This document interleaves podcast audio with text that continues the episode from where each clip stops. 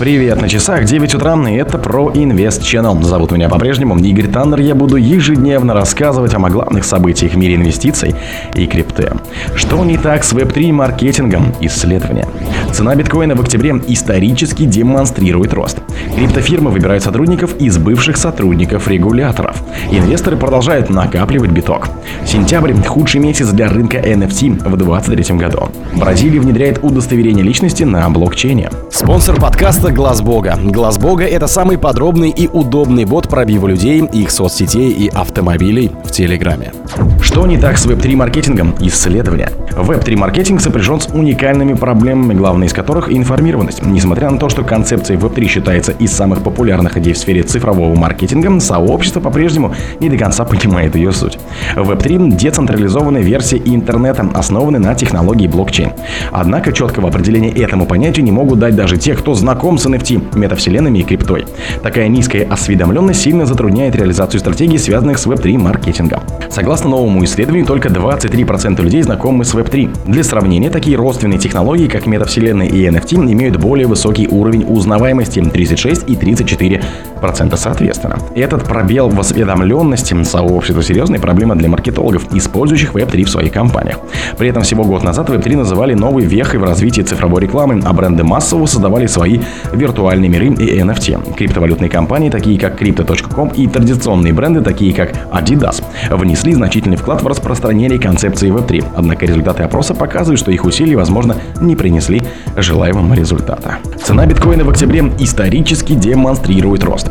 Биткоин, похоже, идет на поправку в октябре месяце, отмеченным сильным бычьим разворотами. С 2013 года ведущая криптовалюта завершила октябрь с ростом в 8 раз из 10, что усиливает перспективы на позитивный месяц. Майлз Дойчер, опубликовавший в Твиттере график среднемесячной производительности биткоина, заявил, что исторически октябрь и ноябрь были месяцами самой высокой производительностью для биткоина. Криптосообщество уже набирает обороты в ожидании бычьего октября в просторечии, известного как Октобер. Майкл Ван де Попп, криптоаналитик, настроен оптимистично в отношении октября, а также уверенного квартала, которого могут способствовать одобрению ETFI и всплеск перед сокращением двое, прогнозирует, что биткоин может достичь 40 тысяч долларов. Биткоин только что зафиксировал первый зеленый сентябрь 2016 года.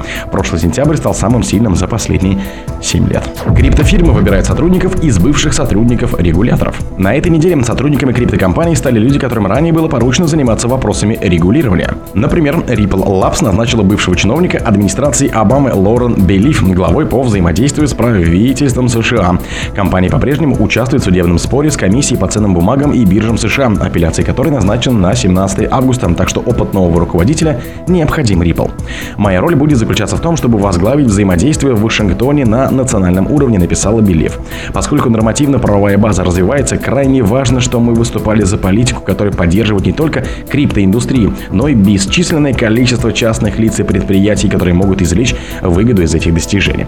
На этой неделе Кракен публично объявила о новом сотруднике в Канаде, который сфокусирует свои усилия на том, чтобы идти в ногу с законодательством страны. Дина Мейнвилл присоединяется к совету директоров Кракен в Канаде, также известный как Pyword Канада. Инвесторы продолжают накапливать битки.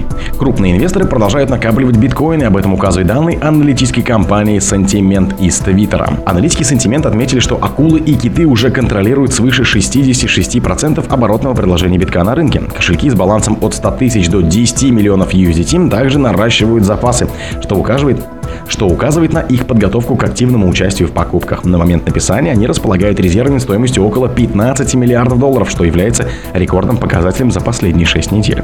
По данным сентимента, инвесторы ускорили темпы накопления биткам сразу после того, как BlackRock впервые подал заявку в комиссию по ценным бумагам и биржам США. Интерес компании к рынку вызвал эффект домино, и другие компании отправили регулятору заявки. Однако SEC пока отложил рассмотрение всех заявок на спотовый биткоин ETFI. Рынок отреагировал на действия институциалов бурным ростом, в результате чего цена битка подошла к отметке в 31 800 долларов. Впоследствии цена скорректировалась и составила около 27 тысяч 100 долларов. Сентябрь – худший месяц для рынка NFT в 2023 году. Согласно данным CryptoSlam, прошедший месяц стал самым печальным для индустрии невзаимозаменяемых токенов в текущем году. По сведениям на сентябрь 2023 года, сумма всех сделок в индустрии за 30 дней не сумела превысить отметку в 300 миллионов долларов и зафиксировалась на значении 294,24 миллиона. Данный показатель оказался критическим. Дело в том, что на протяжении всего этого года это значение не падало ниже 400 миллионов долларов. Худший результат для этого был зафиксирован в августе. Тогда участники рынка оформили продажу NFT на 418,09 миллионов долларов. Следует отметить, что лучшим месяцем в текущем году стал февраль. Тогда коллекционеры и инвесторы потратили 1,21 миллиард долларов на покупки предметов цифрового искусства. Бразилия внедряет удостоверение личности на блокчейне. Правительство недавно объявило, что более 214 миллионов бразильцев вскоре будут использовать технологии блокчейн для цифровой идентификации. Рио-де-Жанейро, Гоэс и Парана станут первыми штатами, которые будут выдавать документы, удостоверяя личность в сети через разработанный частный блокчейн. СЭР ПРО – Национальная служба обработки данных Бразилии. Вся страна должна иметь возможность выдавать документы, удостоверяющие личность с помощью технологии блокчейн к 6 ноября, говорится в указе от 25 сентября. По словам Александра Амарима, президент СЭР ПРО, неизменность и децентрализация блокчейна сделали его идеальной технологией для проекта цифровой идентификации страны. Технология блокчейна играет решающую роль в защите личных данных и предотвращении мошенничества, предлагая более безопасный цифровой опыт для граждан Бразилии. Использование блокчейн-платформы B-Cad Astros значительно повышает безопасность и надежность проекта национального удостоверения личности. О других событиях, но в это же время не пропустите. У микрофона был Игорь Таннер.